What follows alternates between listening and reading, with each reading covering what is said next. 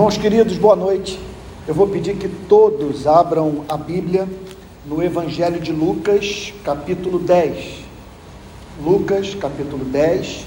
Nós vamos hoje dar início a mais um texto que fala sobre os conflitos de Cristo com as instituições religiosas do seu tempo. Então, a passagem para a qual gostaria de chamar sua atenção na noite de hoje é que se encontra em Lucas, capítulo 10, do verso 25 em diante. Parábola do bom samaritano, que diz assim: Eis que certo homem, intérprete da lei, se levantou com o objetivo de pôr Jesus à prova e lhe perguntou: Mestre, que farei para herdar a vida eterna? Então Jesus lhe perguntou: O que está escrito na lei? Como você a entende? A isto ele respondeu: Ame o Senhor seu Deus de todo o seu coração, de toda a sua alma, com todas as suas forças e todo o seu entendimento. E ame o seu próximo como você ama a si mesmo. Então Jesus lhe disse: Você respondeu corretamente. Faça isto e você viverá. Mas ele, querendo justificar-se, perguntou a Jesus: Quem é o meu próximo? Jesus prosseguiu dizendo: Um homem descia de Jerusalém para Jericó e caiu nas mãos de alguns ladrões. Estes, depois de lhe tirar a roupa e lhe causar muitos ferimentos, retiraram-se, deixando semi-morto. Por casualidade, um sacerdote estava descendo por aquele mesmo caminho e vendo aquele homem, passou de largo. De igual modo, um levita descia por aquele lugar e, vendo, passou de largo. Certo samaritano, que seguiu seu caminho, passou perto do homem e, vendo, compadeceu-se dele. E, aproximando-se, fez curativos dos ferimentos dele, aplicando-lhes óleo e vinho.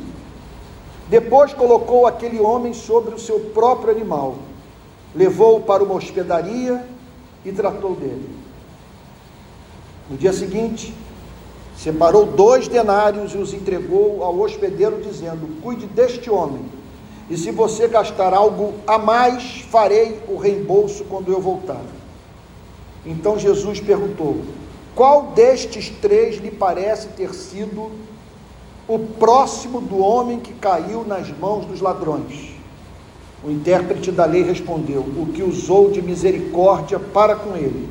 Então Jesus lhe disse: Vá e faça o mesmo. Nas mensagens anteriores, conhecemos o Cristo que combatia o moralismo religioso e o tradicionalismo religioso. Usar a lei para matar era o produto final do primeiro chamar de lei moral o que consistia em mera construção social da realidade religiosa era o produto final do segundo. A lei e a tradição podem ser usadas para matar. Nenhuma instituição religiosa tem o direito de fazer interpretação das escrituras que torne Deus inimigo dos homens, e tampouco de exigir dos homens o que Deus jamais existiu, exigir, perdão, o que Deus jamais pediu. As instituições religiosas não estão apenas expostas aos males do moralismo e tradicionalismo. Membros das mais diferentes igrejas podem se tornar moralistas, conservadores, desapiedados. São homens e mulheres que, com o seu ensino, fazem pessoas envergar pelo peso da lei e da tradição, e que, com seu comportamento, revelam-se incapazes de levantar aqueles que foram envergados pelo peso da tribulação. A religião, portanto, pode transformar homens em androides. Essa é uma das principais lições da parábola do bom samaritano, que revela um Cristo que sentia aversão pela religião sem misericórdia. Vou repetir o ponto. A parábola do bom samaritano nos ensina que Cristo sentia aversão pela religião sem misericórdia. O relato começa da seguinte forma: Eis que certo homem, intérprete da lei, se levantou com o intuito de pôr Jesus à prova e disse-lhe: Mestre, que farei para herdar a vida eterna? Mais uma vez, o relato histórico dos evangelhos mostra um estudioso profissional do Antigo Testamento buscando levar Cristo a dizer algo que o prejudicasse. Aquele homem vivia a estudar as Escrituras, que tanto falam sobre a vinda do Messias, mas quando o Messias, mas quando o Messias pula das Escrituras e põe-se ao lado do teólogo, esse não reconhece. É impressionante isso, vocês não acham? Aqueles homens viviam dedicados ao estudo do Antigo Testamento. É tema central do Antigo Testamento a vinda do Messias. O Messias se manifesta, sai das Escrituras e assume a forma humana. E os estudiosos do Antigo Testamento, que tanto conheciam sobre a teologia do Messias, ignoram a presença real do Messias. Isso é uma coisa que, que impressiona a qualquer estudioso atento das Sagradas Escrituras. Então, isso significa o seguinte: Conhecer teologia não é o mesmo que conhecer a realidade do universo espiritual. Estar familiarizado intelectualmente com o mundo da Bíblia não significa conhecer experimentalmente o mundo da Bíblia. Como escreveu Thomas de Kempis, no seu clássico A Imitação de Cristo, que te aproveita discorrer sabiamente sobre a Trindade se, por falta de humildade, lhe desagradas. De certo, não são as palavras sublimes que tornam o homem santo e justo, mas uma vida virtuosa o faz agradável a Deus. E aí, olha que declaração final, sintetizando, concluindo o pensamento. É preferível experimentar a compulsão a saber defini-la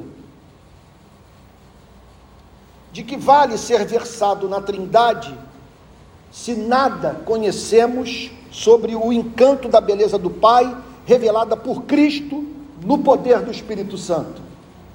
Fica aqui uma importante lição para igrejas confessionais, como as igrejas presbiterianas, que dão muito valor ao conhecimento da doutrina.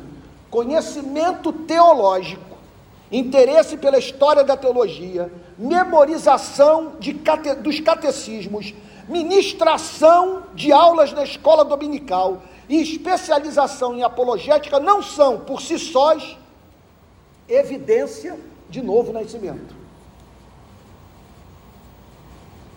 Ao descrever o ponto de vista de Jonathan Edwards sobre a diferença entre conhecimento doutrinário e conhecimento salvífico, o teólogo americano muito pouco conhecido no Brasil, John Gessner, faz importante afirmação sobre esse divórcio entre conhecimento e experiência real de conversão. Olha o que, que diz o teólogo americano, John Gessner.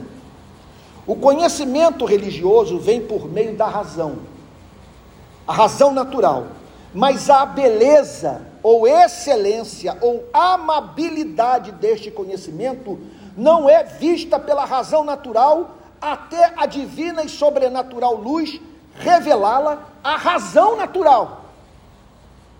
A luz divina vem de Deus e sua experiência no regenerado é chamada de sentido do coração, em distinção de, mas não a parte do raciocínio da mente. Apesar da relação íntima entre a luz divina e o conhecimento doutrinário, essa luz não era, para Jonathan Edwards, primordialmente intelectual, mas afetiva. Enquanto o intelecto era necessário, fundamento dessa visão, a visão era mais do que intelectual. Tratava-se de uma visão da amabilidade dos atributos divinos. Os atributos poderiam ser entendidos a parte da luz divina, mas a sua amabilidade não poderia ser vista de outra forma. E aí John Gessner conclui dizendo o seguinte: demônios poderiam ter conhecimento dos atributos de Deus, mas não da sua beleza.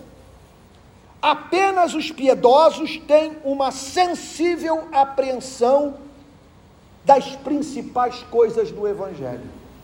Impressionante essa declaração. O intérprete da lei foi a Cristo, segundo o relato da parábola do bom samaritano. Manteve contato físico com ele. Pôde apresentar a sua questão, mas não tirou proveito espiritual algum de tão extraordinária oportunidade de conhecer o Salvador. Impressionante isso, contato físico com Cristo, mas não tirou proveito nenhum dessa proximidade. Engana-se. Quem pensa que uma aparição literal de Cristo seria suficiente para fazer alguém se converter.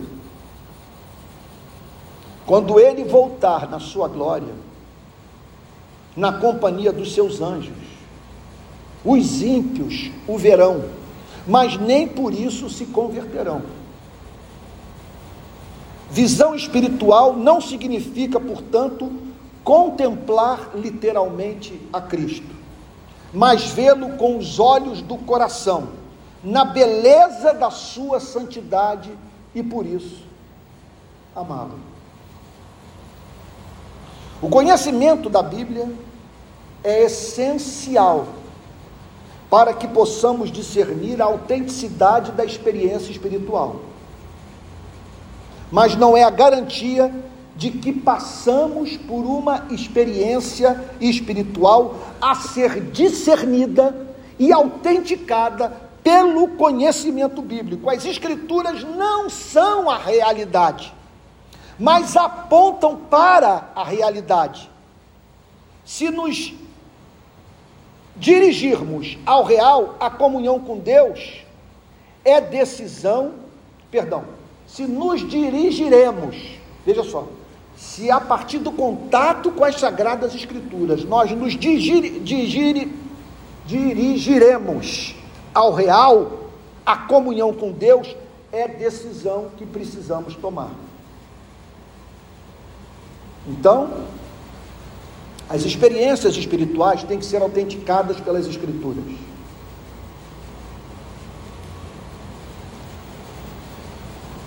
São as Escrituras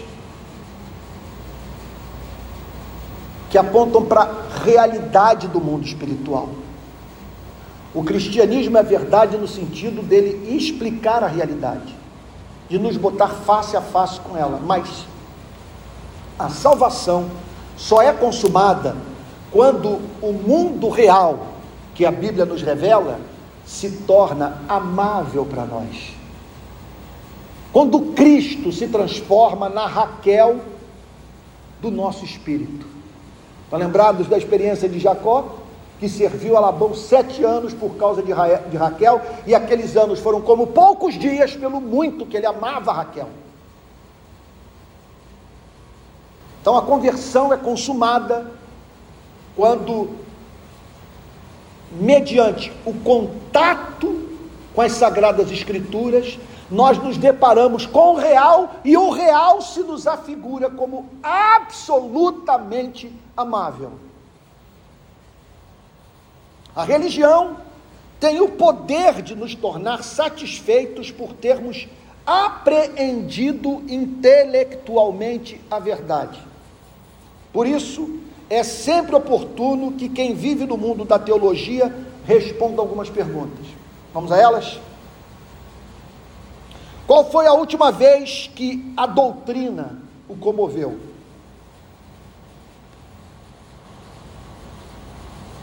Você tem passado pela experiência de ser forçado a fechar o tratado de teologia que está lendo e, sob o impacto de uma redescoberta, adorar o seu Criador?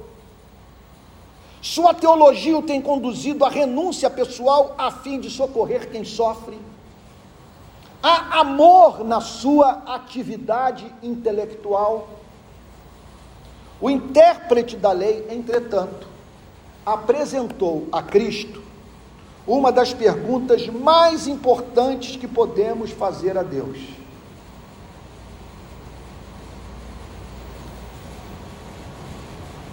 Eu vejo tantas igrejas sendo orientadas pela mentalidade de mercado, quer dizer, vamos procurar saber qual é a demanda, a fim de adaptarmos o nosso produto a ela, que perdemos de vista o fato que nem sempre as perguntas que os que não conhecem a Cristo nos fazem têm relação com as suas necessidades pessoais mais profundas.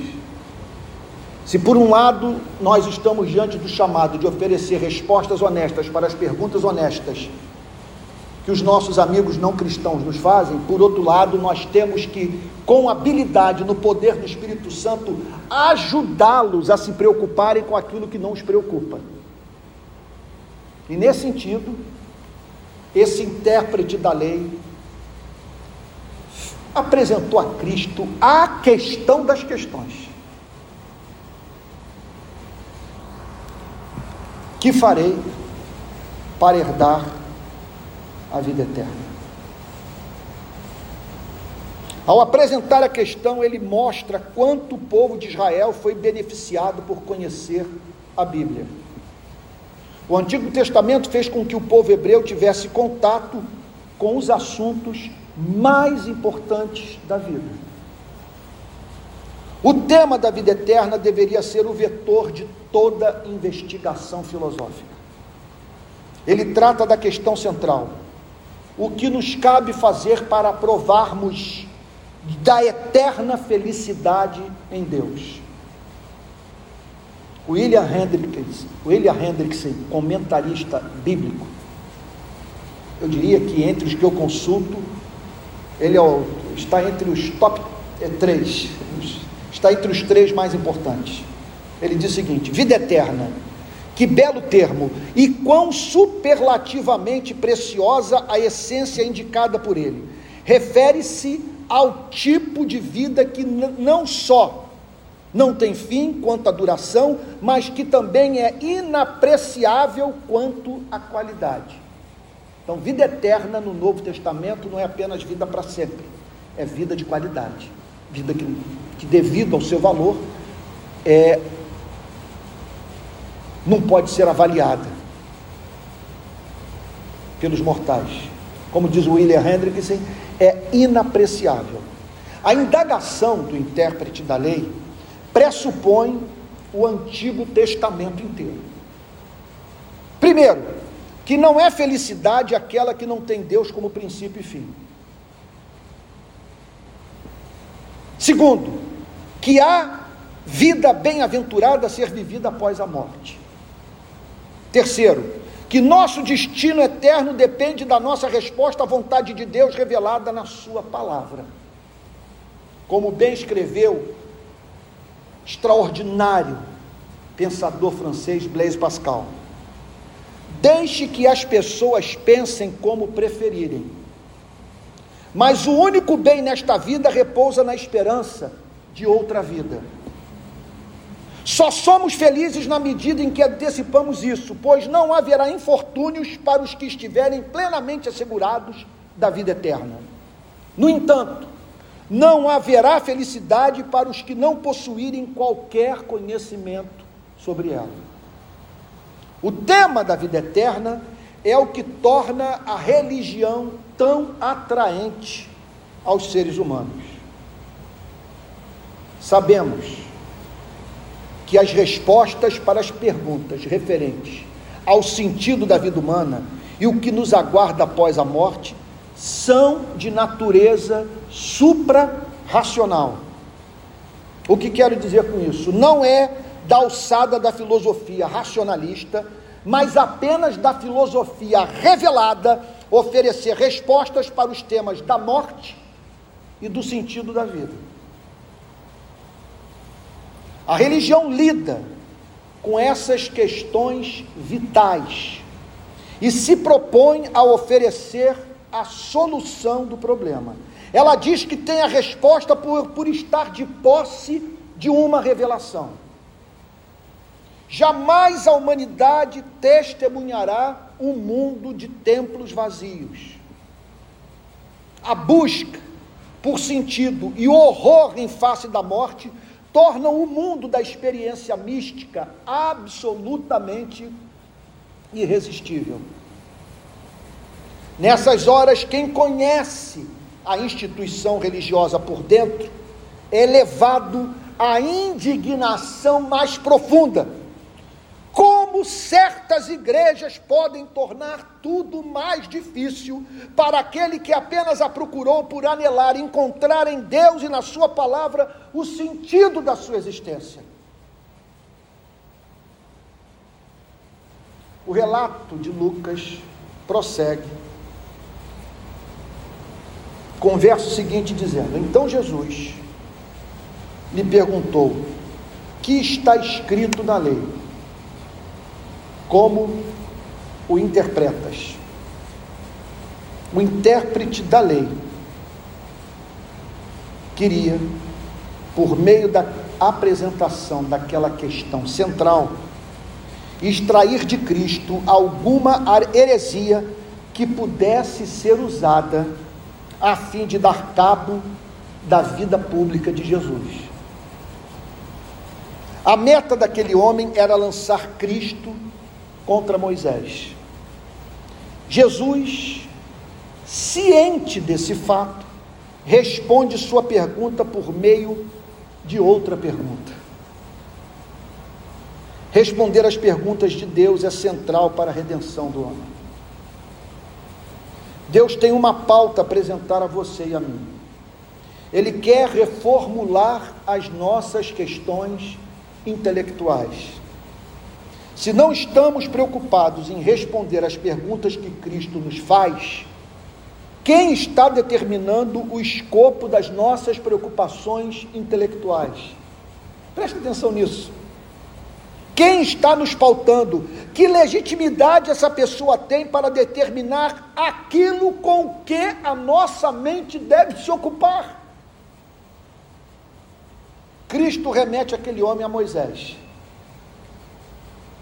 Que decepção o intérprete da lei deve ter sentido pelo fato de Jesus demonstrar respeito pelo Antigo Testamento. Deus havia revelado de modo verbal e proposicional a sua verdade ao seu povo. Por isso está escrito. Está escrito na lei. Deus trouxe à tona, por meio da sua revelação, o que se encontrava na consciência humana sob os escombros do pecado. O que estava escrito no coração, mas tornado oculto pelas nossas iniquidades, foi registrado em livro pelo próprio Deus. E aqui está a resposta do motivo das lágrimas quando lemos as Escrituras ou um pregador a proclama no poder do Espírito Santo. Pois a palavra de Deus opera como parteira da verdade, fazendo com que tenhamos contato com o que está oculto dentro de nós. Tomar consciência de que passamos a existência sufocando os fatos mais importantes referentes à nossa vida é devastador. Por isso, devemos ser cautelosos ao julgarmos o calor emocional de muitos cultos de adoração. As lágrimas, os gemidos e até mesmo os clamores em alta voz podem significar que dentro daquele templo pessoas estão mantendo contato consigo mesmas. E isso é de valor incalculável. Cristo pede ao intérprete da lei que apresente a sua interpretação do texto. O que Deuteronômio e Levítico ensinam? A resposta do intérprete da lei é um primor de conhecimento da palavra de Deus. Ele não conhecia Deus, mas ele era bom de Bíblia. A isto, diz o texto inspirado, ele respondeu: Amarás o Senhor teu Deus de todo o teu coração, de toda a tua alma, de todas as suas forças e de todo o teu entendimento. E amarás o teu próximo como a ti mesmo. Então Jesus lhe disse: Respondeste corretamente Faze isto e viverás. Cristo reconhece publicamente a exatidão da resposta do intérprete da lei. Deus pode reconhecer a saúde doutrinária de uma igreja, mas reprovar a forma como essa igreja se relaciona com a verdade que conhece. Esse é o motivo de encontrarmos igrejas cujo pasto é farto mas o rebanho é magro. Igrejas com conhecimento teológico mais, mais amplo podem ter vida inferior às igrejas com conhecimento teológico mais limitado. Isso é uma coisa impressionante. Vou repetir: igrejas com conhecimento teológico mais amplo podem ter vida inferior às igrejas com conhecimento teológico mais limitado. Enquanto as primeiras ignoram na prática o muito que conhecem, as outras creem ardentemente no pouco que sabem. Costuma, portanto, ser mais difícil dar vida a um ortodoxo morto do que fazer crer na boa doutrina o crente fiel que pouco conhece de teologia. Eu posso dizer que essa é a minha experiência de 40 anos de serviço à igreja. Você pega um teólogo morto,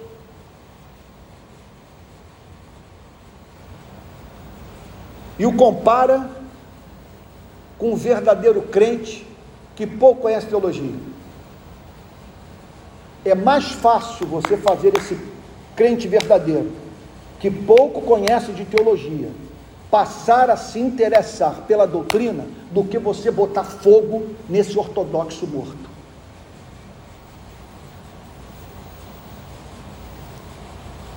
Toda a ética cristã está fundamentada nesses dois mandamentos: amar a Deus e amar o que Deus ama. Vamos parar para pensar sobre o que está estribado o edifício inteiro dos valores morais do cristianismo. Nesse princípio vital amar a Deus e amar a tudo que Deus ama. Vale a pena pensarmos na razão de ser desse apelo solene ao amor. Deus nos convida a amá-lo. Esse chamado tem muito a dizer sobre Deus e sobre o homem. Pela graça divina podemos amar o Criador os seres humanos, portanto, podem alcançar a mais alta finalidade de sua vida: ver beleza em Deus, fixar os seus afetos nele, adorá-lo e viver para a sua glória. Isso é possível. Não se pode conceber atividade mais excelsa do que essa. Mais que isso, é uma atividade que atende aos apelos mais profundos da natureza humana todo senso estético, toda busca por justiça e todo anelo por segurança encontram satisfação única nessa relação entre seres racionais e o seu Criador infinito pessoal. Como declara Agostinho nessa oração comovente: somente em ti posso reunir todos os pensamentos dispersos, e nada de mim se afasta de ti. E tu, às vezes, me introduzes num sentimento interior totalmente desconhecido, inexplicavelmente doce. Tal sentimento, se atingisse dentro de mim a plenitude, tornar-se-ia algo certamente que não pertence a esta vida.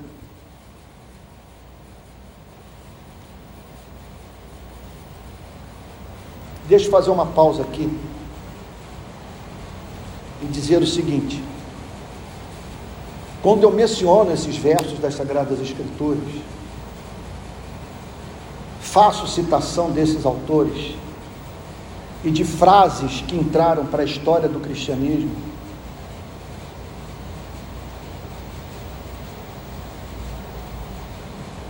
eu me angustio com uma pergunta que, enquanto eu falo, me feita.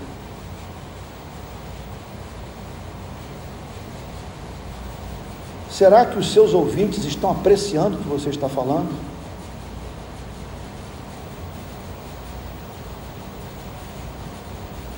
Aí eu indago a Deus: falta-me o poder do Espírito Santo? Ou será que estamos vivendo nesse país a realidade de uma igreja cuja vida pode ser comparada a um vale de ossos secos? Eu fico apavorado com a ideia de ler uma declaração como essa e isso botar crente para dormir.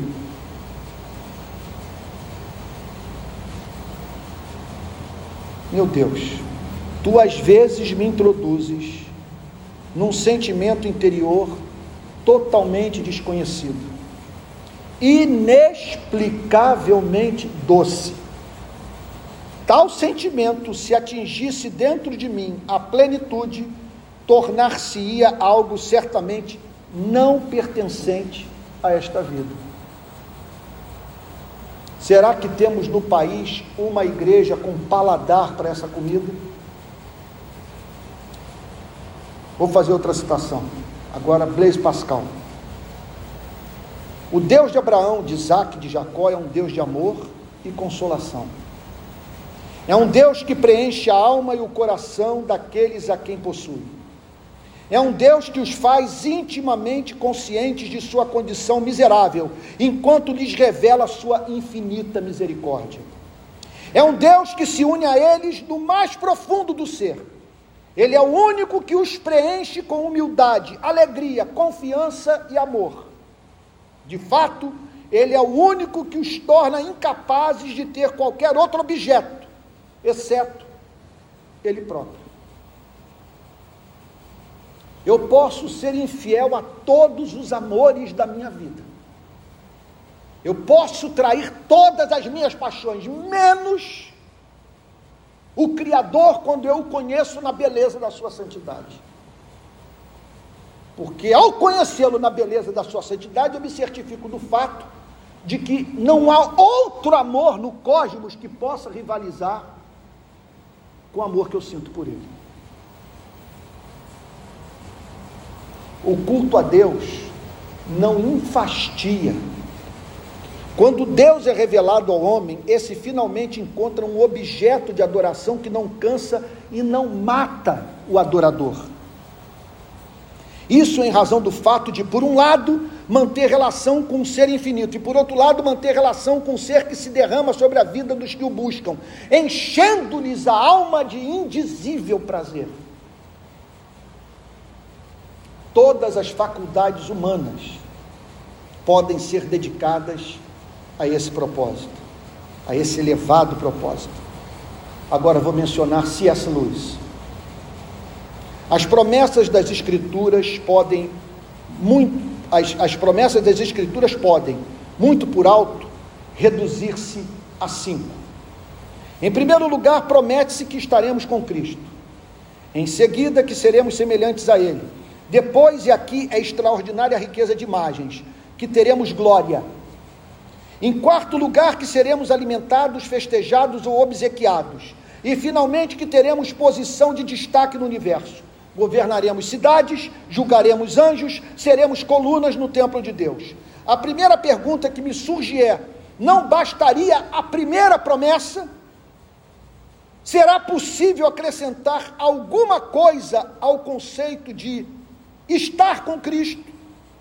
Pois deve ser verdade o que diz um velho escritor, disse C.S. Lewis. Aquele que tem Deus e tudo mais, nada possui que não possua aquele que apenas tem Deus.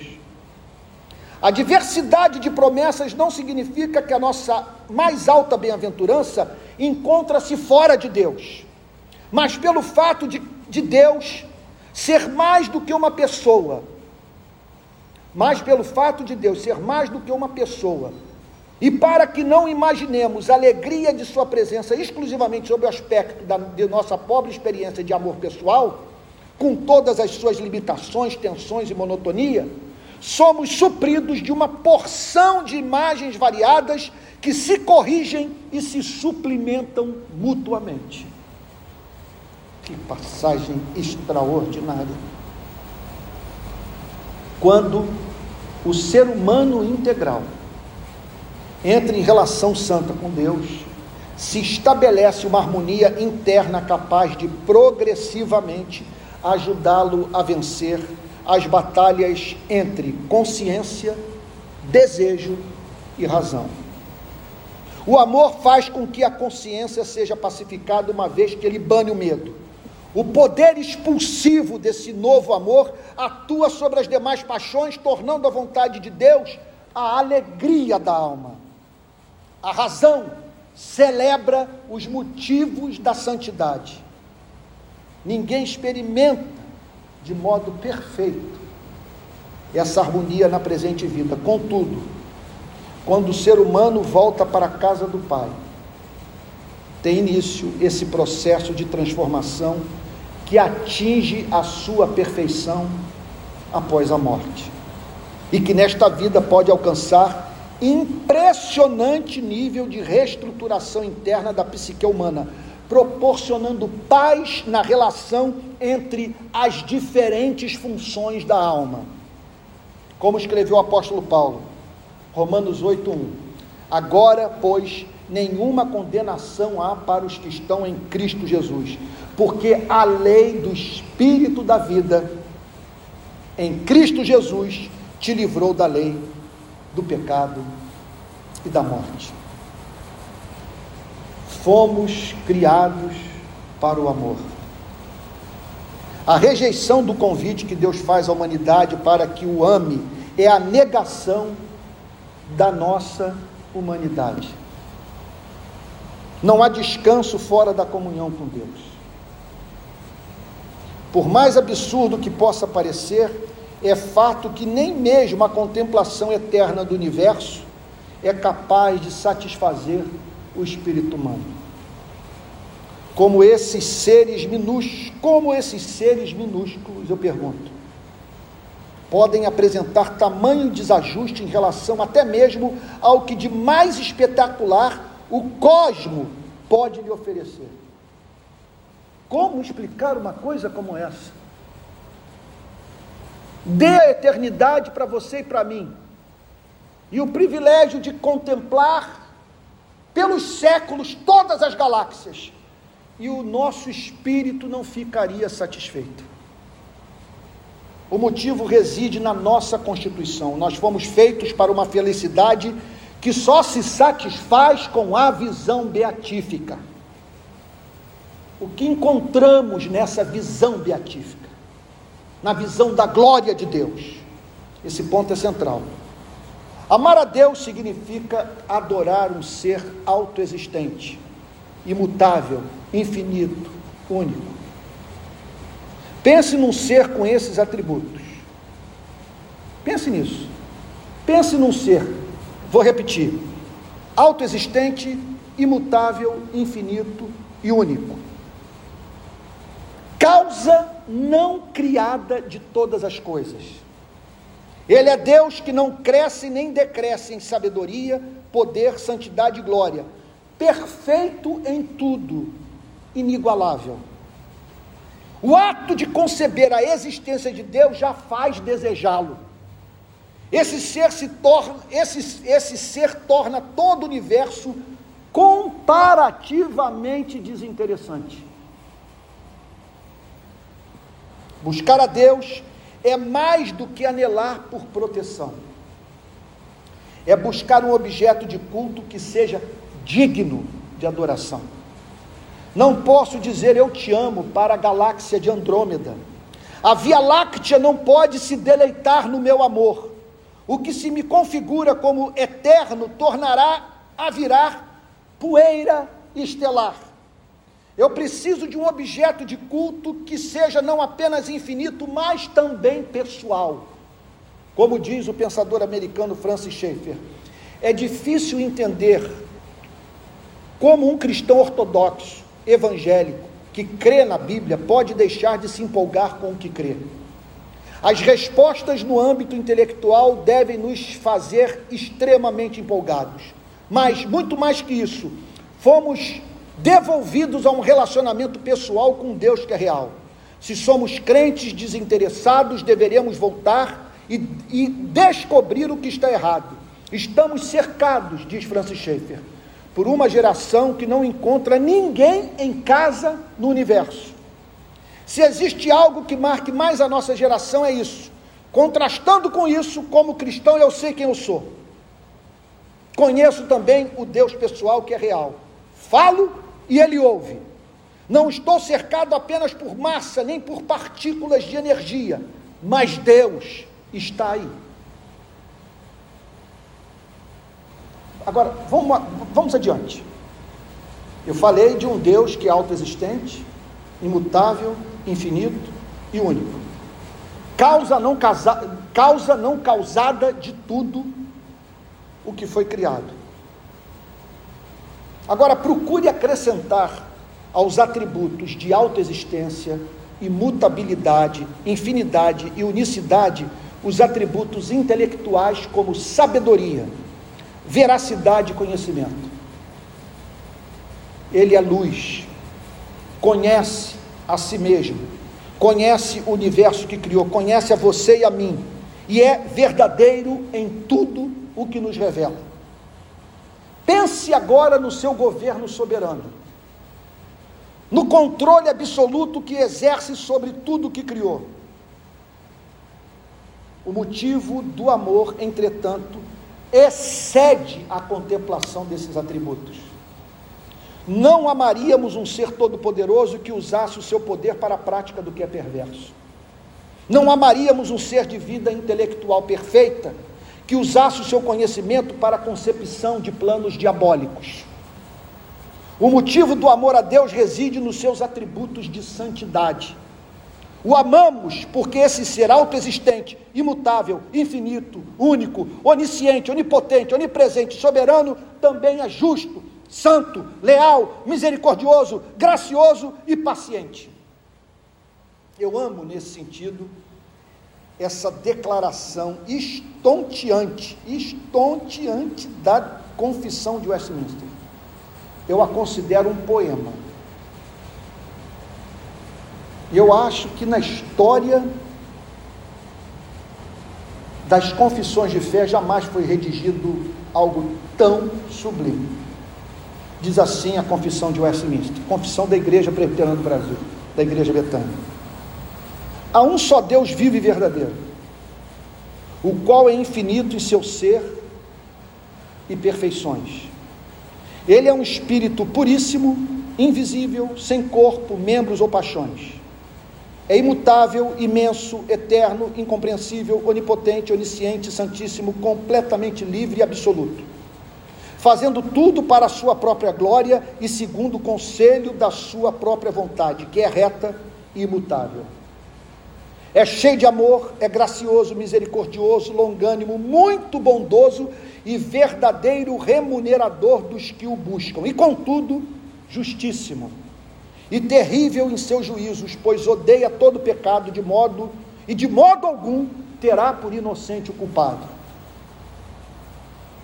Meu Deus, o que vem a seguir Deus tem em si mesmo e de si mesmo toda a vida, glória, bondade e bem-aventurança. Ele é todo suficiente em si para si, pois não precisa das criaturas que trouxe à existência, não deriva delas glória alguma, mas somente manifesta a sua glória nelas, por elas, para elas e sobre elas. Ele é a única origem de todo ser dele, por ele, para ele são todas as coisas, e sobre elas tem ele soberano domínio para fazer com elas, para elas e sobre elas tudo quanto quiser. Parágrafo final. Todas as coisas estão patentes e manifestas diante dele. O seu saber é infinito infalível, independente da criatura, de sorte que para ele nada é contingente ou incerto. Ele é santíssimo em todos os seus conselhos, em todas as suas obras, em todos os seus preceitos. E agora a frase final. Da parte dos anjos e dos homens e de qualquer outra criatura lhe são devidos todo culto, todo serviço e obediência que ele há por bem requerer deles. A santidade de Deus é o principal motivo da adoração perplexa. Olha o que, que diz Jonathan Edwards. Ah, meu pai que passemos a viver numa nação em que a igreja tenha paladar para esse maná. Olha o que, que Jonathan Edwards diz. Pessoas santas amam a Deus em primeiro lugar pela beleza da sua santidade ou perfeição moral, como sendo supremamente amável em si mesma. Não que os santos, no exercício das afeições santas, amem a Deus apenas pela sua santidade Todos os seus atributos são amáveis e gloriosos aos seus olhos. Eles se deleitam em cada perfeição divina. A contemplação da infinita grandeza, poder e conhecimento e terrível majestade de Deus é prazerosa para eles. Mas o seu amor a Deus pela sua santidade é o que é mais fundamental e essencial em seu amor. Nós o amamos porque ele é santo, santo, santo. Estamos, portanto, diante de algo que tira o fôlego, causa perplexidade, espanta, faz-nos cair de joelhos, leva-nos a escrever salmos, faz do cosmos um lar, nos conduz a ver todas as em todas as coisas uma declaração do amor divino. Agora sim eu quero correr o universo para conhecer sua criação e, por meio do contato com galáxias, estrelas e planetas, prestar culto ao que reina majestosamente sobre a totalidade da criação. Devo prestar a Deus o culto que lhe é devido por outro motivo também. Eu devo a Ele a minha existência e a manutenção da minha vida. Eu devo a Ele a minha existência e a manutenção da minha vida. Porque, veja só, enquanto você ouve essa pregação, ele sustenta o seu batimento cardíaco. O mesmo que me mantém vivo, me chama para me juntar aos anjos, arcanjos e querubins a fim de prestar-lhe adoração. Adoração a ser prestada a quem mais me ama no universo aqui fecham-se os argumentos do amor a Deus. Sou objeto da paixão desse ser. Eu tenho de amá-lo. O mandamento, portanto, é justo.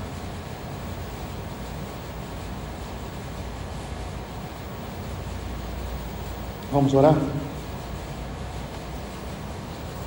Pai Santo,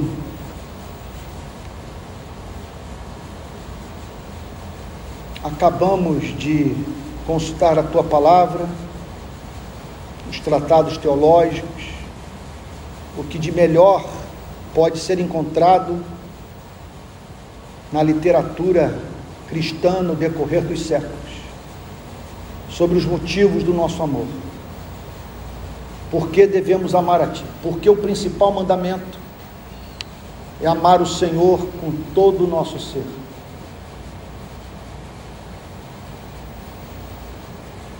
E ouvimos agora o Teu Espírito nos dizer: Meu servo, diz para mim, diz para os que estão nesse templo, para aqueles que estão me ouvindo em casa, meu servo, minha serva, abra bem a tua boca que eu estou a encherei. Busque expandir a sua capacidade de amar. Invoca-me e te responderei, e anunciar-te-ei coisas grandes e ocultas que não sabes. E se alguém tem sede, venha a mim e beba pois, como diz as Escrituras, do seu interior fluirão rios de água viva. Ó Deus, faz o nosso cálice transbordar. E pedimos ao Senhor nosso Deus que o Senhor conceda à igreja do nosso país paladar para esse banquete espiritual. Não permita que essa comida seja experimentada por nós como insossa, porque tu, tu não tens nada a mais a nos, a nos oferecer para além do Senhor mesmo. Senhor amado, nós pedimos nessa noite perdão por todas as vezes que entristecemos o Espírito Santo e apagamos o Espírito. Pedimos perdão pela nossa ira que afasta o Espírito Santo de nós, pelas concupiscências da carne, dos olhos, pela fome e sede de poder, de obtenção de visibilidade. Perdoa-nos, Senhor, pelas nossas ligações com o mundo, com a carne e com o diabo. Perdoa-nos, Senhor e pedimos a Ti, purifica o nosso coração, porque os limpos de coração verão, Senhor. Não permita que as nossas lentes sejam embaçadas pelo pecado. Eis porque tememos o pecado. Não por conta da possibilidade da disciplina mas porque o pecado nos impede de ter prazer em Ti. Quebrar o vaso de alabastro com unguento e com as nossas lágrimas de adoração, espantada, perplexa,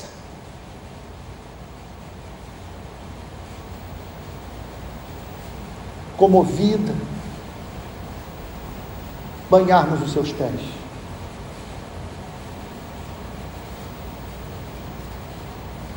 Senhor, tu sabes que estamos aqui nos expondo essa série de exposições bíblicas que são muito contundentes. Estamos lidando com alguns dos textos mais duros das Escrituras. Cristo em confronto com as instituições religiosas do seu tempo, mas para nos salvar da religião. Não permita que o contato com a instituição crie uma crosta em volta do nosso coração, que nos torne, portanto, invulneráveis à obra do teu espírito por meio da tua palavra. Nós rogamos a ti um coração vulnerável, coração de carne, Queremos ao seu mais sutil movimento divisar a tua presença e cair aos teus pés, Senhor, a fim de declararmos para o Senhor nosso Deus o que jamais falamos.